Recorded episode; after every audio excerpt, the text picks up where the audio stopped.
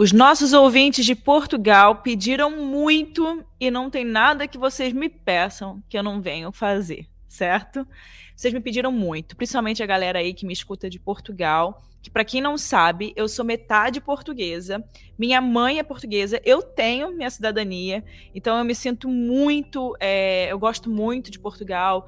Só queria dizer que eu amo Portugal e adoro que vocês estejam me acompanhando daí manda para os seus amigos portugueses. E esse caso, eu nunca recebi tanto caso, pedido de caso quanto esse. Já recebi alguns, muitos, alguns casos em específico, mas esse eu recebi muito. E principalmente porque um caso foi um caso recente. E se você clicou nesse episódio, você já sabe de qual caso que eu tô falando, né? Então vamos parar aí de, de falar e vamos pro caso dessa semana, que é o caso da Valentina. Eu não gosto de casos sobre crianças, mas às vezes a gente não tem muito o que fazer, a gente tem que trazer esses casos, né? É, o caso de hoje eu esperei, inclusive, passar um tempo para que esse caso fosse concretizado, para que todas as informações mais importantes saíssem na imprensa, para a gente ter noção do que, das coisas que aconteceram, como o caso foi resolvido. Porque quando a gente faz os casos enquanto eles estão acontecendo, muita informação ainda vai chegar. Então eu gosto de esperar um pouco para os casos acontecerem desenrolar dos fatos, né? Então é isso, gente. Antes eu vou pedir para vocês, claro, não deixem de se inscrever se você estiver aqui no YouTube, me assistindo no YouTube. Para quem não sabe, eu tô gravando pro YouTube agora também. Então se inscreva aqui no YouTube. Não deixa também de se inscrever se você estiver escutando o podcast, você consegue se inscrever ou dar uma nota de cinco estrelas. Isso me ajuda muito. Antes que as pessoas falem, ah, vocês se aproveitam para é, de, de coisas ruins para poder ganhar view, ganhar dinheiro, só para vocês saberem, tá? Eu não monetizo no YouTube e não monetizo aqui no Spotify ou em qualquer outra plataforma de streaming que você está me ouvindo. Então, se eu estou fazendo isso é simplesmente porque é, é uma das coisas que eu mais gosto de fazer. Vamos parar de papo. Não deixa também de ir lá no meu Instagram, arroba com K, Mirandas, com S no final, me marcar que você está escutando aqui. Você já sabe, né? Se você é ouvinte do Caso Reais, você já sabe. Me marcar que você está escutando aqui e eu vou repostar, é claro. Ah, eu soltei um sorteio também essa semana lá no Instagram do Casos Reais Oficial. Então, fica de olho lá que sempre eu solto o sorteio. Teve um ganhador aí, ganhou um livro em parceria com a Dark Side. E ó, um livro legal. Estou enviando para a pessoa. Então agora vamos parar de papo e vamos para o caso da semana.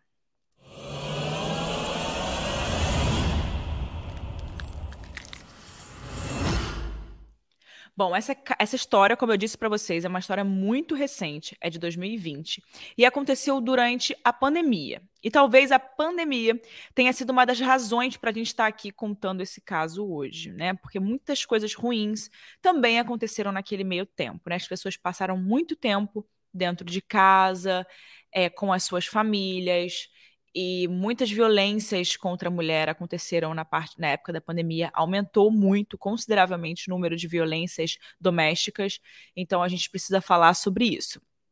E como eu sempre falo, a gente acredita que quando a gente traz esses casos para cá, a gente acaba contribuindo para a visibilidade do que, que, aconteceu e logo, né, a gente acaba ajudando a ter mais pessoas informadas e antenadas, né, nesses processos que estão acontecendo e nesses casos que estão se desenrolando. 7 de maio de 2020, às 8 e meia da manhã. A manhã daquela quinta-feira começou nebulosa em Peniche. A cidade, conhecida por ser um daqueles destinos sempre buscados para os turistas, a beira-mar, é, muita cultura portuguesa, um lugar muito rico de belezas naturais também, parecia sombria naquela manhã, com o desaparecimento de uma criança de 9 anos. As buscas, durante aquele dia, contavam com o apoio e a preocupação de todos os policiais da região e pessoas ajudando também, moradores da região ajudando. E quanto mais as horas passavam, mais acabaram se intensificando né, as buscas ao longo daquele dia. Noite daquela quinta-feira. Nada da criança de 9 anos. As buscas continuaram, mas dessa vez com um efetivo mais reduzido. Ainda que as equipes contassem com cães, farejadores, pessoas bem especializadas no assunto, uma fonte do Comando Territorial de Leiria disse que as buscas decorreram durante a noite com um efetivo mais reduzido por causa da não existência da luz solar. Mas que até o momento né, não havia nenhuma informação sobre o paradeiro da criança. Ou seja, que a, não ter a luz do sol, né, a claridade estava dificultando o trabalho deles para poder fazer aquela busca. E é verdade, né? Quando escurece, realmente fica mais difícil de ver as coisas. Você tem que usar alguns equipamentos especializados para poder ver o calor humano, se tem alguma movimentação. Você não consegue ver a olho nu, né? Sem, sem a luz. E de acordo com a página da Autoridade Nacional de Emergência e Proteção Civil de Portugal, participaram nas buscas 92 operacionais com 27 viaturas, ou seja, era uma grande busca. A Polícia Judiciária, que também investigou o caso, disse que em 2018 a mesma criança, a Valentina, tinha fugido de uma outra casa onde a família morava. E ela foi encontrada algum tempo depois pelas forças policiais, pelos policiais. E por que que essa menina tinha fugido, né? Será que ela tinha fugido mais uma vez? Bom, essa era a principal hipótese que a polícia tinha até agora, né? Porque se aconteceu uma, uma vez anterior, provavelmente poderia ter acontecido. Dois dias depois do seu desaparecimento, no dia 9 de maio, os policiais decidiram usar drones e contam com mais voluntários nessas buscas. A imprensa local começou a divulgar boletins de tempos em tempos, atualizando a população sobre os novos acontecimentos. Mas conhecia-os? Participou nas buscas? Não, eu apenas só falei com. Eu apenas só. Bruno, sai, eu só, só apenas só, só falei com o pai. Mas chegou a falar com ele durante estes dias? O que é que ele disse? Parecia preocupado? não estava preocupado. Não estava preocupado porque ele estava, estava tranquilo, estava com o irmão, estava com os amigos tranquilo, a beber uma cerveja e, e lá no, no, café eu fui ter com ele e disse, olha, se eu fosse, se fosse a minha filha desaparecesse, eu não estava aqui a beber uma cerveja. Eu ia à casa do caralho. Alguns voluntários decidiram se juntar à equipe e contribuir com a procura. Então, aquele momento ali já era um caso muito grande, principalmente porque a polícia estava né, movimentando muita gente para ajudar nas buscas, e fora isso, porque estava todo mundo trancado em casa, todo mundo, né, naquela fase bem bem complicada da pandemia. Então estava todo mundo prestando atenção nos noticiários, vendo TV, acompanhando as coisas. Então qualquer coisa que aconteceu naquela época teve um impacto muito maior nas, nas nossas vidas, porque a gente estava prestando atenção. Enfim, todo esforço naquele momento das buscas era válido. Drones, patrulhas territoriais, cães de caça, voluntários. Eles buscavam qualquer indício do paradeiro da menina, cogitando ainda aumentar o campo de buscas. O presidente da junta de freguesia local, freguesia local é como se fosse uma cidadezinha local, é como se fosse aquela região, é como eles chamam em Portugal. O Afonso Clara, ele deu um pronunciamento à imprensa dizendo que mesmo com um tempo ruim, instável, 80 pessoas responderam à chamada ou seja, 80 pessoas foram lá para ajudar. Eles estavam organizados em cinco grupos e percorriam todos os limites urbanos da cidade, ou seja, eles foram pela cidade inteira. E depois de quatro dias e noites intensas de buscas, amanhã de domingo tinha a primeira descoberta. Durante as caminhadas, foram encontrados uma manta e um pijama azul. Militares, bombeiros e os voluntários já estavam quase sem esperanças naquele momento, né? Encontrar qualquer pista sobre a menina desaparecida já era um, muito bom naquele momento. E, na verdade, ainda não tinha nenhuma comprovação de que os achados realmente eram da Valentina, mas tudo indicava que poderia ser. Algumas horas depois, na tarde daquele domingo, os policiais finalmente confirmaram. O corpo de Valentina, de 9 anos, foi encontrado. Mas o corpo sem vida, né? Ela já não estava mais com vida. Em uma conferência da imprensa que foi feita no mesmo dia, o coordenador da Polícia Judiciária de Leireira confirmou a identidade de dois suspeitos, que estavam fortemente indiciados por homicídio, ocultação de cadáver e outros crimes. Eles chegaram a essa conclusão quando, na quinta-feira, quando eles receberam essa informação do desaparecimento da criança, alguns depoimentos de pessoas próximas começaram a ser coletados e analisados. Então, naquele momento ali, eles já, não, já tinham certeza que não era um desaparecimento de criança e que alguma coisa poderia ter acontecido e por isso ela perdeu a vida. Não. Nesse momento, o caso já era um caso de homicídio. Por quê? Porque eles tinham já suspeitas muito altas, já tinham é, coisas concretas para poder indicar que era um homicídio, não era mais um, apenas um desaparecimento de criança, que ela poderia ter se machucado, se perdido, fugido e alguma coisa aconteceu no meio do caminho. Não, essa não era mais uma hipótese da polícia. Assim que eles descobriram o corpo, essa hipótese caiu. Os policiais perceberam que, em dois desses depoimentos, tinham muitas informações contraditórias, que acabaram levando os agentes até o local onde o corpo da menina foi encontrado.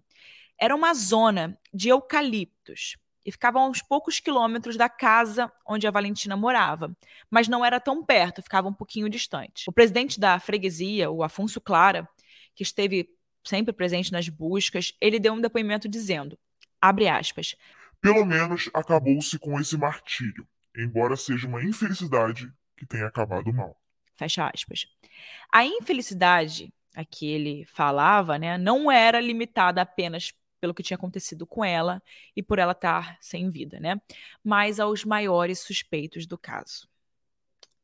E se você ainda não sabe quem são os maiores suspeitos desse caso, o pai e a madrasta da menina de que uh, poderá uh, ter uh, sido asfixiada em casa. Portanto, vamos voltar a uma ligação em direto com a jornalista Tânia Laranjo, ela que tem estado a acompanhar este tema desde o início, que também tem estado... Segunda-feira, 11 de maio. As primeiras informações sobre a autópsia do corpo de Valentina foram divulgadas. Os resultados confirmavam que as causas da morte da menina foram agressões muito violentas, desmentindo qualquer versão trazida pelo pai, que em algum primeiro momento ele deu um depoimento dizendo que ela teve uma queda. Isso claramente, pela autópsia, não poderia ser uma queda. Era realmente resultado de uma violência. Aquilo ali foi algo, ela foi violentada antes de perder a vida. Não tem como ter sido uma queda. Esse mesmo resultado preliminar aponta para uma morte com lesões na cabeça e alguns indícios de asfixia. Mas, embora tenha esses indícios de asfixia, a criança também teria sofrido agressões em diversos locais, o que acabou causando diversas lesões no corpinho dela, gente, incluindo na cabeça. É muito triste falar o que fizeram com ela, mas até nas regiões íntimas é, encontraram algum, algumas lesões. É muito, muito triste que fizeram com essa menina de 9 anos. No dia seguinte, estavam todos eles reunidos para o seu funeral da Valentina. Isso era às 5 horas da tarde. E não havia muito que, que, fiz, que pudesse ser feito, né, a não ser investigar e aguardar o resultado desses exames. Uma curiosidade já levantada pelas investigações aponta que, mesmo tendo fugido de casa em 2018, né, quando a Valentina fez isso a primeira vez, lá anteriormente, a Valentina não estava cadastrada na Comissão de Proteção à Criança e ao Jovem, mostrando uma inconsistência da entidade que estava ali, deveria estar ali para protegê-la, ao invés de arquivar o seu caso em 2019, né? Então você vê aí que algo poderia ter sido evitado pelas autoridades, né? Se eles tivessem prestado um pouquinho mais de atenção. Mas, enfim, aconteceu o que aconteceu. De acordo com a CPCJ, a criança foi sinalizada em abril de 2019, depois de ter fugido da casa do pai. Mas um mês depois, o caso estava arquivado. Ou seja, tinha ali alguma coisa que eles poderiam dar uma pesquisada, dar uma aprofundada, mas não fizeram. E aconteceu o que aconteceu. Sandro, o pai de 32 anos, e Márcia, a madrasta de 38, foram imediatamente detidos por serem suspeitos do crime. Afinal de contas, foram através dos seus depoimentos que a polícia pôde encontrar o corpo de Valentina. Quando eles foram confrontados pelos investigadores, naquele mesmo dia, depois de contarem que o corpo da Valentina foi encontrado, o Sandro cedeu e ele confessou o crime. De acordo com o pai, teve um acidente na quarta-feira de noite e essa foi a causa da morte da Valentina. Naquela, naquele momento ali, que ele disse que o que aconteceu, ele descobriu, ele diz que ele descobriu através de boatos de que a filha era vítima de abusos sexuais. E ele estava tentando confrontar ela, confrontar, tentando tirar aquilo dela. Então, ela teria caído nessa discussão, nessa briga que eles estavam tendo para ela poder falar o que estava acontecendo, né? Segundo ele, ela caiu e morreu. Teve uma, uma convulsão e faleceu. Ele contou que a Valentina estava tomando um banho nesse momento e foi aí que ele a pressionou, né, para poder falar, para poder fazer uma confissão do que poderia estar acontecendo com ela, mas na versão dele, ela teve um ataque seguido de convulsões e por isso ela tinha acabado de falecer, né? Márcia, a madrasta, disse que não estava no banheiro nesse momento. A Márcia, a madrasta, disse que não estava no banheiro nesse momento que tudo aconteceu. Então, que ela não teria participado da morte. E também negou todo, toda a história de que ela teria ajudado a esconder o corpo da menina. Então, ela disse que ela realmente não participou. Sandro, ao contrário, ele confirma que ela ajudou a esconder o corpo, levando o cadáver da menina no banco de trás de um Renault Scenic, mas ele tira a culpa da morte, né, dela. Então ele diz que realmente não foi ela quem tirou a vida de Valentina, mas ela ajudou ali a levar. Como a gente já sabe, né, nessa altura, o laudo preliminar da autópsia já tinha saído. E embora tinha esses, esses indícios de asfixia, a menina sofreu muitas agressões em várias partes do corpo. Mas se algumas dessas agressões né, resultou na morte, ou se as duas situações, né, a convulsão, mas as agressões juntas, né, foram responsáveis por matar a menina, até hoje ninguém sabe, não tem como saber. Os inspetores de reconstrução do crime acharam muito conveniente levar os dois suspeitos para poder ver se eles podiam ajudar com algumas informações na casa onde teria acontecido o homicídio, né? Outros cuidados e esforços continuaram a ser feitos pelos inspetores para reunirem todas as provas possíveis de que o crime foi concretizado pelo pai e pela madrasta. O coordenador do Departamento de Investigação Criminal, Fernando Jordão, é categórico ao afirmar as suas desconfianças sobre o depoimento dos suspeitos. Estamos verificando o cenário da morte, mas é claro que isso aconteceu em algum contexto de violência. Não foi uma morte acidental. O problema é que sem esse laudo não tinha muitas provas muito fortes né, de um crime pesado para eles pegarem um, um, tempo maior na, né, na prisão. Era somente a ocultação e a profanação de cadáver, né, que dá dois anos de prisão em Portugal, e a omissão de ajuda à vítima, né, que é punida com a mesma mesmo tempo, né, dois anos. Então eles precisavam confirmar a suspeita de que o crime não foi acidental, de que na verdade tinha sido um homicídio qualificado. Então aí eles pe provavelmente pegariam mais tempo. Então era esse o foco dos policiais. E caso tudo se confirmasse, a pena prevista era de 25 anos, mas o relatório da autópsia ainda ia demorar um pouco para sair. Na terça-feira, dois dias depois da confissão de Sandro, ocorreu o primeiro interrogatório no tribunal de Leirei, Leiria. O Sandro e a Márcia, desde que eles foram detidos, eles não tiveram qualquer tipo de contato entre eles. Os dois foram interrogados separadamente pelos inspetores de polícia judiciária. O Sandro aceitou falar mais de uma vez e defendeu mais uma vez a morte acidental da filha. Ele insistiu que a menina sofreu um ataque epilético e espasmos. Já a Márcia foi por outra estratégia, né? Ela ficou mais tempo em silêncio e não quis dar detalhes sobre o que de fato tinha acontecido naquela noite. E é muito importante que esses interrogatórios aconteçam separadamente, porque só assim os investigadores conseguem perceber as divergências, né? E as convergências, as coisas que estão relacionadas entre cada um dos, dos relatos, né? Eles conseguem ver a diferença no, no, que cada um fala sobre uma mesma coisa que aconteceu ao mesmo tempo. Então, você consegue ver as mentiras e as verdades, né? Ou você acha que você consegue. E como são interrogatórios separados, um não saberia do que o outro iria dizer naquele momento. Na expectativa de ver Sandra e Márcia, várias pessoas presentes na porta do tribunal né, foram naquele dia lá para a porta do tribunal para poder ver os dois, né? O homicídio de Valentina foi recebido como uma onda de revolta no país inteiro. Todo mundo só falava desse caso até hoje, né, gente? Naquele dia, o tio de Valentina, o irmão da mãe, deu uma entrevista à TV local defendendo a irmã. Abre aspas. Eu tenho apoiado a minha irmã neste momento. Estamos, todo, estamos todos destroçados, afirmou Vitor Fonseca. O tio não via a sobrinha há dois meses por causa da pandemia, né? Mas disse na entrevista que ela era uma boa menina, uma criança muito feliz e extrovertida. As investigações concluem que Valentina foi agredida às 9 da manhã e ela morreu às 10 da noite. O que aconteceu durante essas 13 horas, a gente vai contar agora. Bom, a narrativa toda parece uma história de horror, né? O pai diz que desconfiava que a filha tinha envolvimentos sexuais com colegas na escola. Assim, uma menina de 9 anos de idade. E era vítima, né? Ele suspeitava que ela era vítima de abusos sexuais por parte de um homem. E que ele era amigo da mãe da menina. E segundo ele, ela tratava ele por padrinho. Então, o que, que ele fez? Ele pressionou a menina que se manteve em silêncio por muito tempo. E por causa da postura dela de não falar nada, de não revelar nada, talvez ela não tinha o que revelar, o pai começou a espancar e torturar a menina.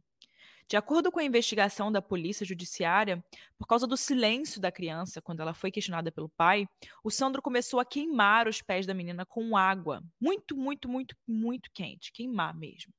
Enquanto que, ao mesmo tempo, ele batia nas pernas e nas bunda dela. Ele estava dando tapa na bunda dela para ela poder falar. Ele tentou ainda asfixiar a menina.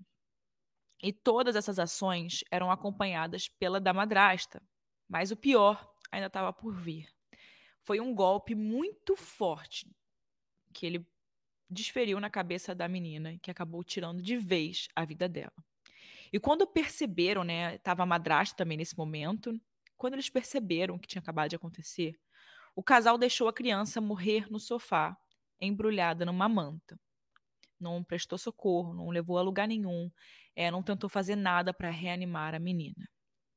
As outras crianças, né, que tinham outras crianças naquele lugar, gente.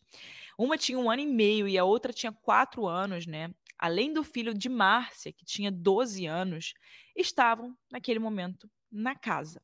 A família almoçou e jantou com a menina praticamente morta. A Valentina sofreu sozinha e ninguém a ajudou. Pela noite, Sandro e Márcia até saíram de casa. Eles disseram para a polícia que foram comprar leite para a filha mais nova e quando chegaram, a Valentina estava sem vida. As crianças relataram que ouviram a menina gritar e chorar, agonizando durante aquelas horas. Elas também disseram que viram a menina espumando pela boca. Meu Deus, gente, meu Deus. O exame médico confirmou exatamente isso, que ela teve convulsões, mas confirma também que as convulsões foram provocadas pelo espancamento, pela violência que ela estava sofrendo.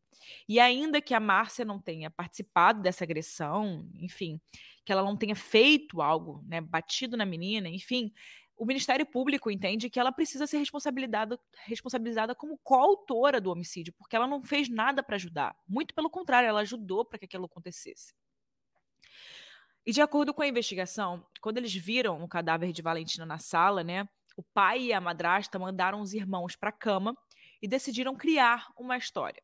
Eles botaram ela no banco de trás do carro e levaram para uma área florestal, né, de eucalipto, que tinha perto de casa. Eles pegaram um casaco, pois porque eles precisavam convencer a polícia, as autoridades, a imprensa de que a menina tinha fugido. E por fim, eles obrigaram os filhos que estavam na casa a mentir. De acordo com o depoimento da madrasta, ela mesma dirigiu o carro junto com o Sandro, né? O Sandro estava no lado do motorista.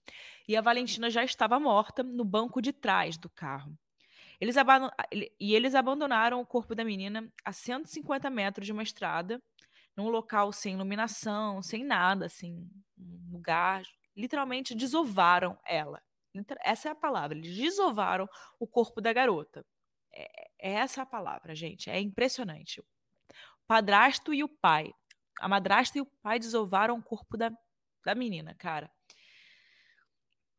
E ainda mais, um, a Márcia ajudou o marido, né, o, o parceiro, né, a cobrir o cadáver da menina, né? Sandro Bernardo foi acusado de homicídio qualificado e violência doméstica.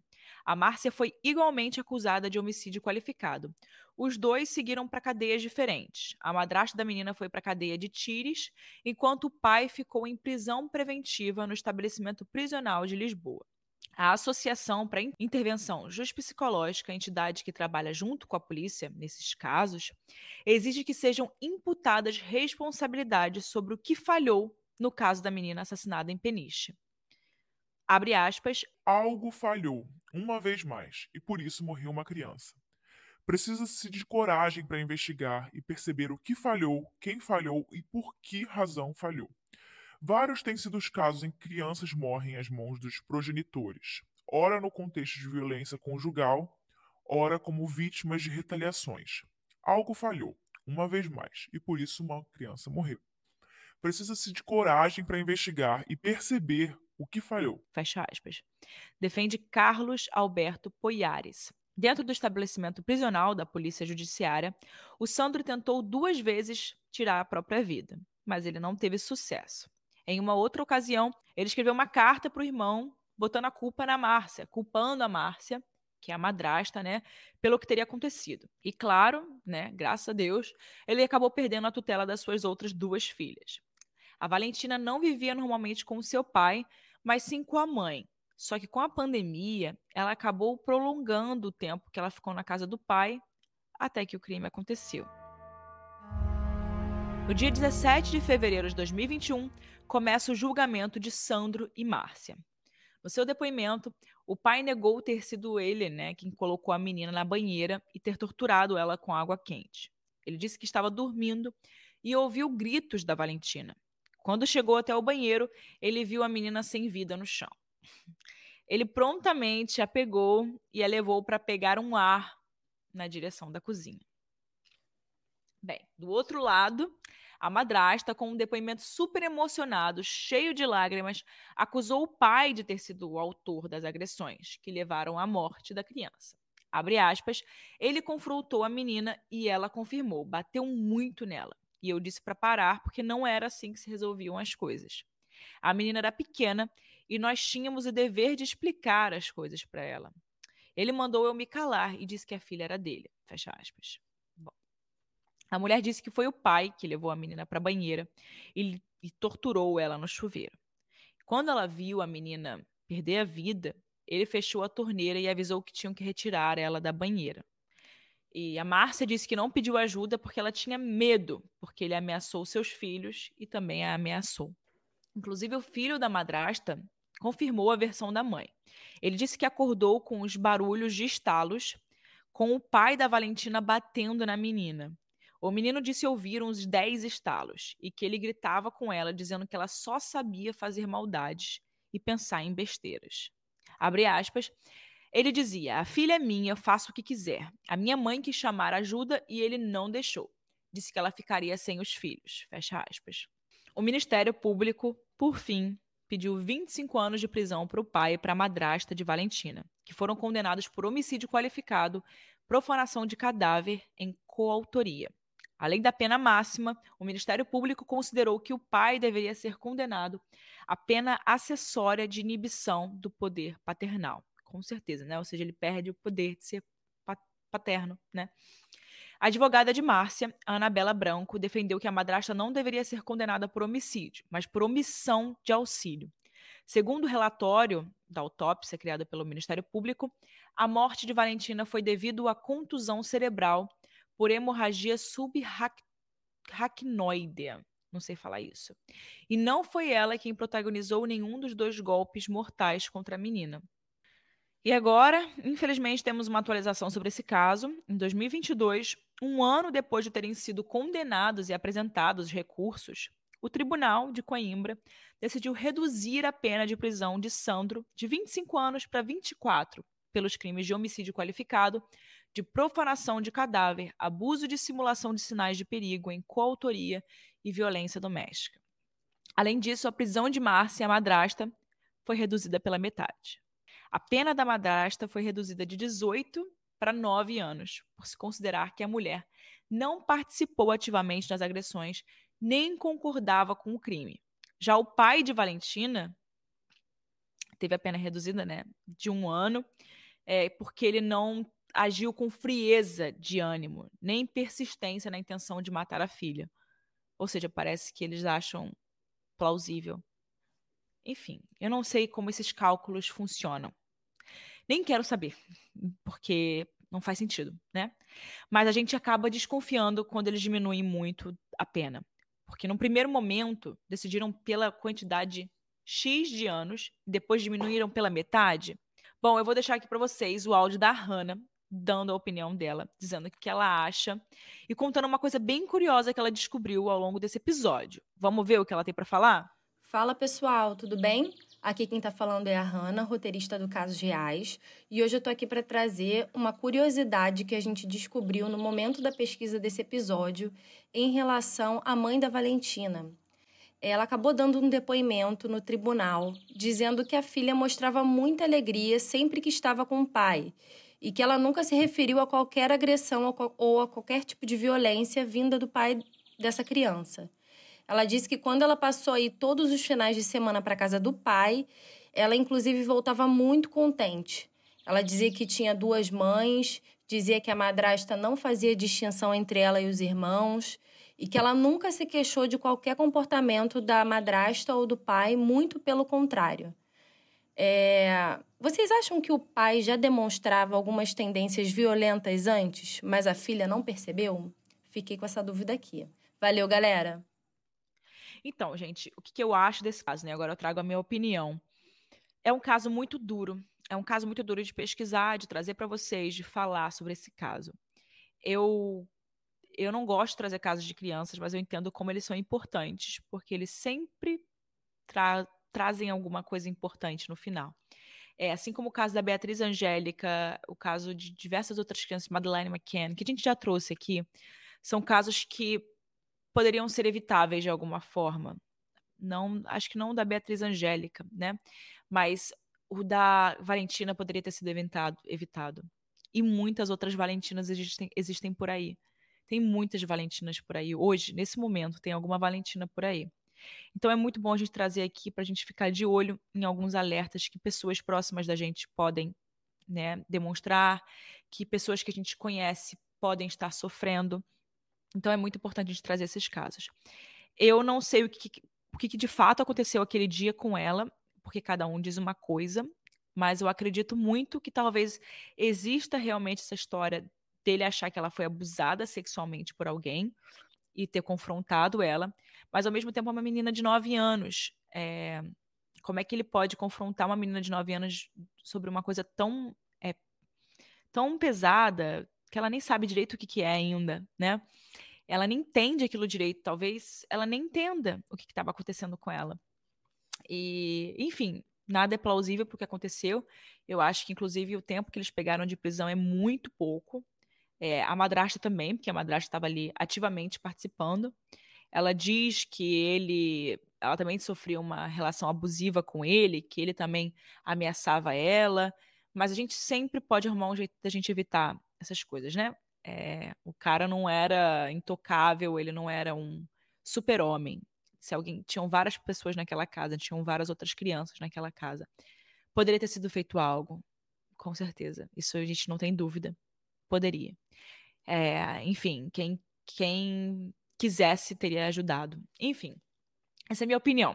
E agora eu quero saber a opinião de vocês sobre esse caso. Quero muito mesmo saber a opinião de vocês. O que vocês acharam vocês acham que é um absurdo essa pena ter sido reduzida tanto?